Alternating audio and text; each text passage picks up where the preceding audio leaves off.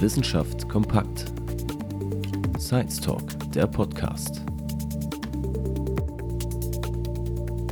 Der Science Talk ist ein Format des Verbundprojektes Transinno LSA an der Hochschule Magdeburg-Stendal. In unseren Gesprächen sprechen wir mit unseren Gästen über ihre kreativen Ideen und innovativen Projekte. Hierbei wollen wir besonders die Bereiche Forschung, Gründung und Transfer in den Fokus rücken.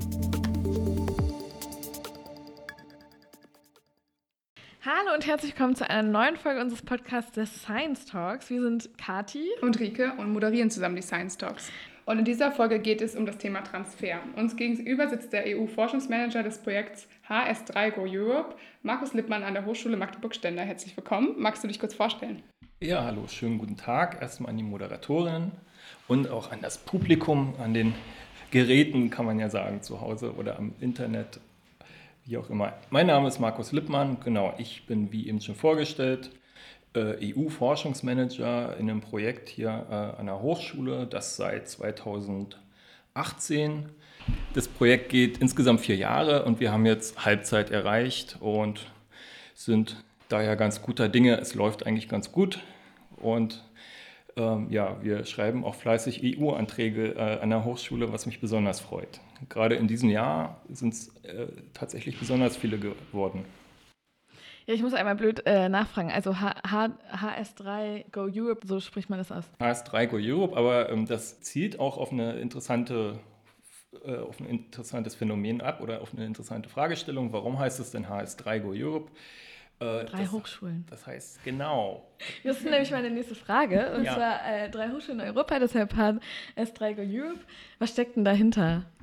Genau, also das ist ein Verbund, ein sogenanntes Verbundprojekt. Das heißt, drei Hochschulen in Sachsen-Anhalt haben sich dazu entschieden, äh, gemeinsam an einem, so einem Thema zu arbeiten. Es ist neben unserer Hochschule noch die Hochschule Harz und die äh, Hochschule Anhalt.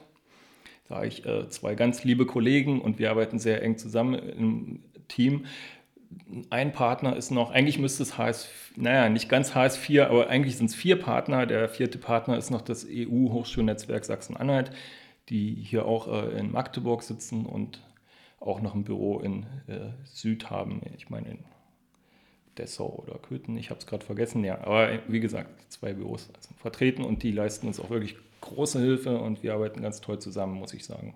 Und was ist das konkrete Ziel eures Projekts? Also was macht ihr sozusagen, was wollt ihr erreichen? Ja, wir haben verschiedene Ziele, aber natürlich das, ja, ich versuche es mal äh, zusammenzufassen. Das übergreifende Ziel ist schon ähm, die Sichtbarkeit äh, im EU-Forschungsbereich, äh, Forschungsraum für die Fachhochschulen in Sachsen-Anhalt zu erhöhen. Das fußt ein bisschen auf der Annahme, oder auf, auch auf dem Fakt, dass die Fachhochschulen gerade im Bereich EU-Forschung relativ mm, wenig vertreten sind und dass, man, dass es durchaus ausbaufähig ist. Und dafür gibt es uns, dass wir die Hochschulen dabei unterstützen. Okay, also ein bisschen präsenter in der EU-Forschung werden. Ähm, ich habe gelesen, es gibt dabei auch verschiedene Fokusse oder verschiedene Schwerpunkte, unter anderem Nachhaltigkeit, Ressourceneffizienz, Digitalisierung und Demografie folgen. Mhm. Wie kannst du uns noch mal kurz erklären, was, wie die Schwerpunkte in dem Projekt liegen? Ja, das äh, kommt daher, weil wir im Verbund mit den beiden anderen Hochschulen uns überlegt haben, wie gestalten wir das aus oder worauf fokussieren wir uns, machen, sind, stellen wir uns ganz breit auf oder haben wir einen Fokus und es wurde sich entschieden, das war noch vor meiner Zeit, aber in der Antragsphase äh, wurde sich entschieden, eben einen Fokus zu wählen. Und nach dem Prinzip Stärken, Stärken haben wir geschaut, was können die jeweiligen Hochschulen schon besonders gut, wo sind die schon stark. Ähm, und das war bei uns zum Beispiel äh, ressourceneffiziente Nachhaltigkeit, ähm, Demografiefolgen in der Hochschule Harz und Digitalisierung Hochschule Anhalt. Das können, das, da gibt es schon sehr starke Ansätze und da wurde sich gedacht, naja, dann pushen wir die auch im EU-Bereich ein bisschen. Das ist eine ganz, ganz gute Idee. Also quasi da ansetzen, wo man schon gut ausgeprägt ist und schon gute Ressourcen hat. Ganz, ganz genau. Wobei ich selbst sehe das für mich natürlich, also es ist eine gute Idee und das funktioniert auch gut mit diesen Foki, Fokussen. Mhm.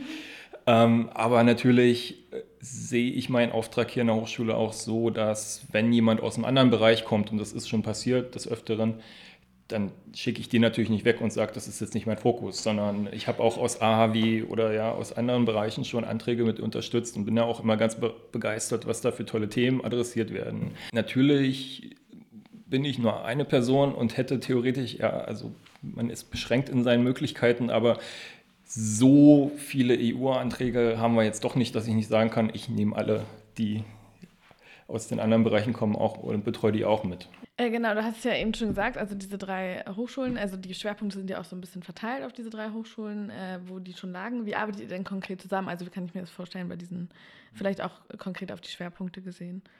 Also wir arbeiten recht eng zusammen, sind in ständigen Austausch, haben auch so ein Format für uns ähm, mal festgelegt, dass wir uns einmal im Monat physisch treffen und zwar immer an den anderen Hochschulen, also immer es ging immer nach Wernigerode, Köthen, Magdeburg und immer so im Wechsel und das hat sich auch wirklich bewährt, das Format. Natürlich ist jetzt durch äh, diese ganze Covid-19-Geschichte das nicht mehr so einfach, sich auch physisch zu treffen. Deswegen haben wir das dann halt oft auch äh, per Videokonferenz gemacht. Aber dieses regelmäßige Treffen ist wirklich, wirklich wichtig. Und das ist auch so ein bisschen unsere Hauptarbeitsplattform. Da gleichen wir uns ab, wo wir stehen, wo wir hinwollen, was, was, was noch ansteht in den nächsten Wochen. Und ja, das funktioniert ganz gut. Da tauschen wir uns natürlich auch aus über welche Anträge gerade anstehen, wer was irgendwie ab einreicht. Also das ist immer das ist wirklich ein gutes Format. Du hast auch vorhin schon das EU-Hochschulnetzwerk Sachsen-Anhalt kurz erwähnt. Welche Rolle spielen die denn bei euch? Die sind, wie gesagt, ein assoziierter Partner im, im Projekt. Erstmal ganz grundsätzlich, aber auch wirklich eine riesige Hilfe, weil das EU-Hochschulnetzwerk besteht schon eine ganze Weile. Und die haben wirklich in den Jahren, die sie schon aktiv sind, eine tolle Expertise im EU-Bereich auf, aufgebaut. Also es ist wirklich, ich war da auch mal eine Woche zur Hospitation und konnte dann auch mal direkt angucken, wie da gearbeitet wird. Und also es ist ein extrem wertvoller Partner. Und die Zusammenarbeit konkret äh, gestaltet sich vielfältig. Ähm, also wir laden das EU-Hochschulnetzwerk natürlich auch immer zu unseren Arbeitstreffen ein und tauschen uns da direkt aus. Dann habe ich einen Kollegen da, der speziell für die Fachhochschulen im Nordsachsen-Anhalt zuständig ist und mit dem telefoniere ich beinahe, beinahe täglich, muss ich sagen. Also gerade jetzt, wo, der, wo, wo wir einen Antrag zum 1.9. Äh, bearbeiten, ist es wirklich wichtig und mir sehr viel wert, dass ich da mit, mich mit dem Kollegen austauschen kann und wir uns da gegenseitig auch nochmal Tipps geben. Hast du da mal nachgeguckt, was ist denn da und da und da? Weil gerade im EU-Bereich, da gibt es viele Fragen, die sich nicht so ad hoc beantworten lassen. Die stehen dann auch nicht in irgendwelchen Tutorials oder Manuals. Das ist oft Erfahrungswissen. Und die Erfahrungen sind wirklich da im EU-Netzwerk wirklich langjährig und da freue ich mich dann auch immer, dass ich auf diese Ressourcen zurückgreifen kann. Du meintest gerade schon, dass ihr einen Antrag fertig machen müsst bis zum 1.9. Ähm, was ist denn deine Aufgabe? Also du kümmerst dich um die ganzen Formalien oder wie sieht das aus? Genau, also das war erstmal ein Prozess, in den ich selber, mit dem ich selber erstmal, nämlich erstmal lernen musste, was kann ich in so einem Antragswerk und was nicht. Und gerade bei solchen Anträgen wie jetzt, es geht um Wasserkraft in Zentralasien und da bin ich thematisch natürlich raus. Das ist nicht mein Fachbereich, was ich mal irgendwann studiert habe und da sage ich dann natürlich auch ganz aus dem inhaltlichen Teil, halte ich mich weitestgehend raus sondern der administrative Teil, das ist meins. Also ich gucke nochmal das Budget nach, rechne auch mal, wenn dann eine Stelle geplant ist äh, für einen wissenschaftlichen Mitarbeiter oder Mitarbeiterin, rechne ich eben äh, die, ganzen Kosten aus oder helfe damit. Äh, ich sorge dafür, ein ganz großer Punkt, dass alle Unterschriften da sind. Also ich glaube, momentan sind wir bei sieben Unterschriften, die man einholen muss, inklusive Kanzlerin, bevor der Antrag äh, eingereicht wird. Und dieses ganze Administrative nimmt schon viel Raum ein und da sind, glaube ich, auch unsere Professoren und Professorinnen ganz froh, wenn es jemand gibt, der ihnen das auch noch abnimmt. Und das ist ein wichtiger Punkt, genau. Also dieses ganze Drumherum, das übernehme ich schon. Und auch ähm, wenn mal eine Frage offen ist, das hatten wir jetzt, dann rufe ich mal die nationale Kontaktstelle an und frage, hey, wie, wie seht ihr das? Machen wir das richtig oder gibt es da irgendwie Probleme und so weiter und so fort? Also es geht schon viel darum, auch die Antragschreibenden zu entlasten und denen ein bisschen vom administrativen Stress abzunehmen. Also denen leichter zu machen, dass sie überhaupt sich zu trauen, einen Antrag zu stellen und äh, in die Richtung zu gehen. Ja, dass auch die Hemmschwelle, die Hürde ein bisschen sinkt. Das ist, ein, glaube ich, ein ganz wichtiger Punkt. Und ich hoffe, das, das ist auch so anerkannt von unseren Antragschreibern und Schreiberinnen. Aber ich denke schon, da habe ich immer schon gutes Feedback bekommen. Da sind die ganz froh drüber. Und wenn du gerade bei Anträgen nicht unterstützt, was machst du dann? Also wie können wir dann deine, deine tagtägliche Arbeit sozusagen vorstellen? Was machst du sonst noch so? Es ist eine gute Frage. Also ein ganz großer Teil meiner Arbeit besteht aus Kommunikation. Es ist wirklich ein wahnsinnig kommunikativer Job. Also allein äh, die Newsletter, die ich abonniert habe, sei es von EU-Netzwerken oder nationalen Netzwerken, die schaffe ich gar nicht alle zu lesen, obwohl die immer wertvolle Informationen enthalten. Und die sind immer so wahnsinnig lang, mhm. oder? Ja, es sind, die sind lang und es sind viele einfach. Ich habe wirklich bestimmt zehn Newsletter abonniert oder so und da, das kommt immer wie so ein Trommelfeuer. Also da muss ich schon immer sehr selektiv lesen.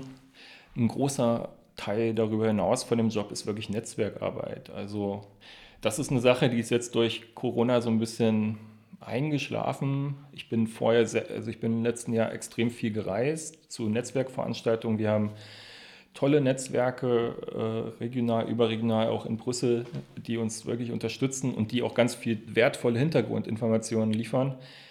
Und auf diesen Netzwerkveranstaltungen, da trifft man dann auch immer Kollegen, Kolleginnen. Und also es, das hat sich immer eigentlich, war immer viel Aufwand, viel Zeit, aber es hat sich immer eigentlich bewährt, auch physisch irgendwo auf so eine Veranstaltung zu fahren. Das können wir jetzt natürlich nicht, nicht mehr.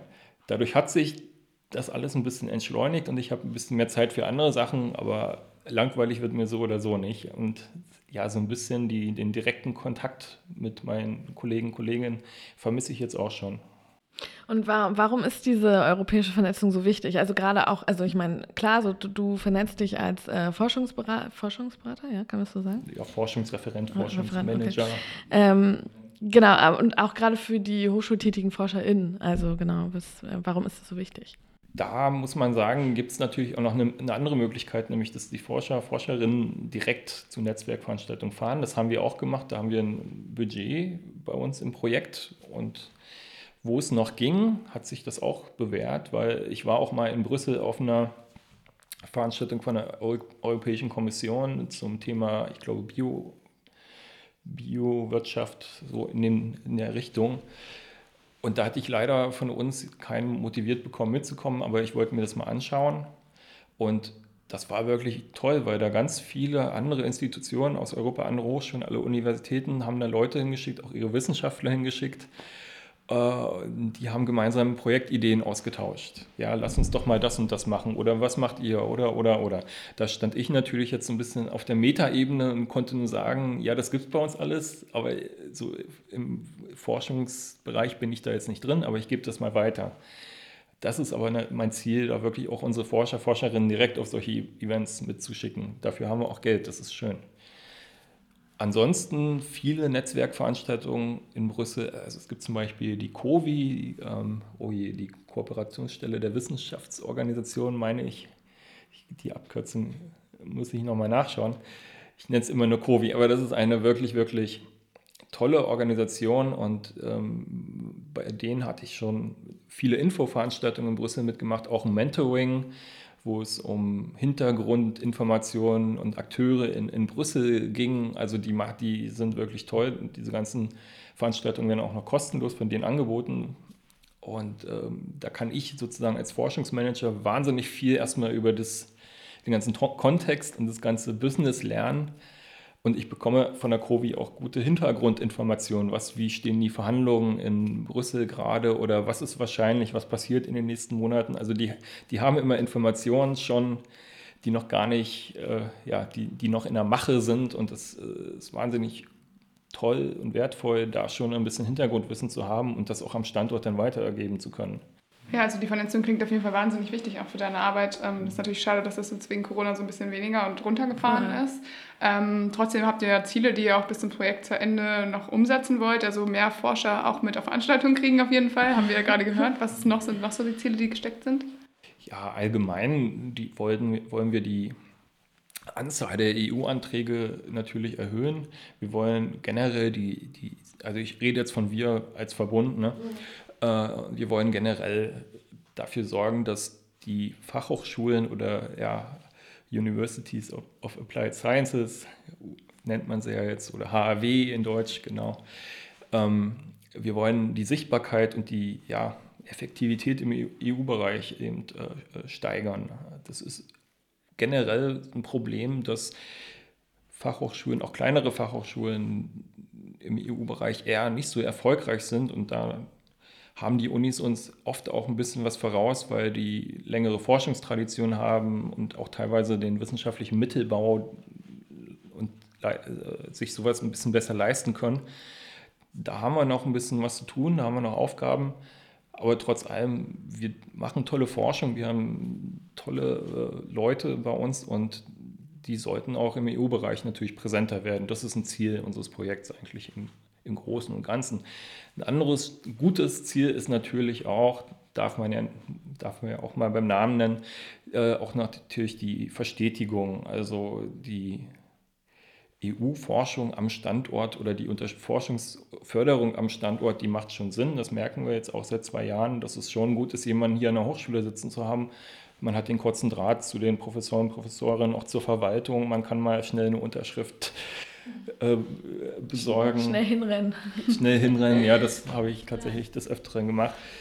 Und das wäre natürlich schön, wenn es das noch länger gäbe. Jetzt haben wir noch zwei Jahre im Projekt, aber wie gesagt, ich würde es mir wünschen, dass wir das auch irgendwie dauerhaft hinbekommen, weil das zeigt sich schon, dass es auch Sinn ergibt. Ja, das Potenzial und der Bedarf scheint ja da zu sein.